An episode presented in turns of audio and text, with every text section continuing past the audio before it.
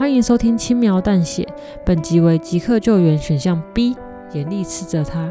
播放本集意味着你将替主角做出这个选择。还没有听过主段落的听众，请回到播放清单点选即刻救援主段落，要先听主段落才听选项哦。那我们的故事就开始喽。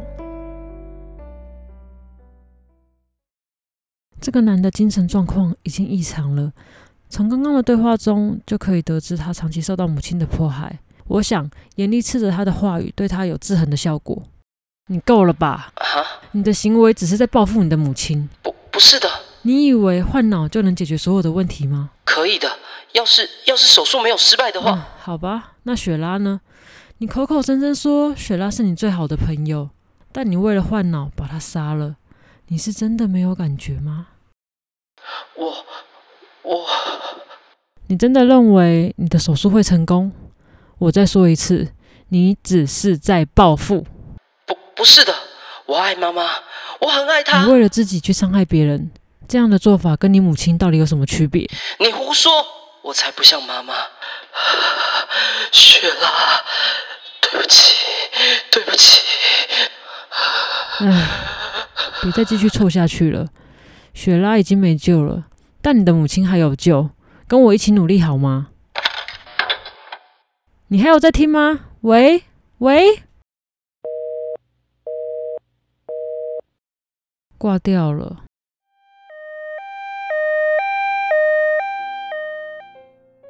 救护车到达的时候，男子已经自杀了。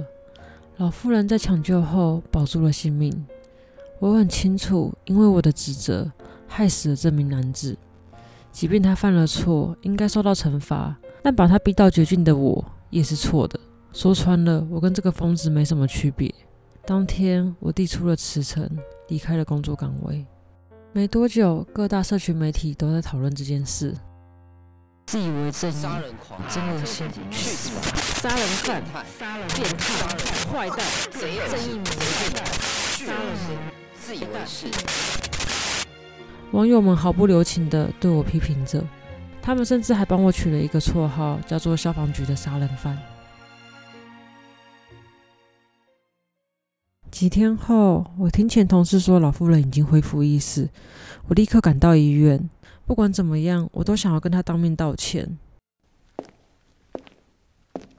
不好意思，请问五零二号病房在哪里？搭电梯到五楼，右转的第一个病房就是了。呃，好，谢谢你。哎。他刚刚怎么会问五零二号房？难道他是消防局的杀人犯？好像是哎！哇，好恶心哦，是本人，还提着水果来探病，一副假好心的模样，想做戏给谁看呢？唉，那个老妇人真可怜，她一个人辛苦把儿子带大，相依为命的儿子就这样被他害死了。现在看他无依无靠的，以后要怎么过生活啊？够了，别再说了，我已经知道错了。我带着沉重的心情到了五零二号病房，脑海里已经预想好老妇人会用什么样恶毒的话来指责我。但出乎意料的，老妇人不但没有怪我，反而感谢我救了她一命。她忍着头部剧烈的疼痛，勉强挤出笑容。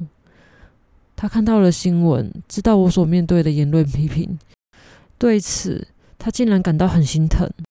为什么？要对我那么好，我告诉他，只要是我能做到的，不管是什么要求，我一定会帮他。这也是替自己的赎罪。没想到他收起了笑容，眼神变得清澈明亮，就像看到猎物的猛兽。老妇人开口对着我说：“从今天开始，你就当我的家人吧。我一直想要有一个女儿来帮我赚钱。”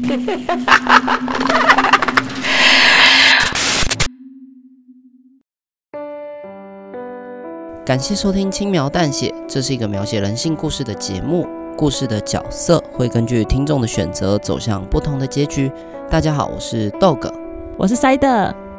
以上为即刻救援选项 B 的故事内容。如果还没有听过另外一个结局的听众，可以回到播放清单点选即刻救援选项 A，安抚鼓励他，听看看另一个故事线发生了什么吧。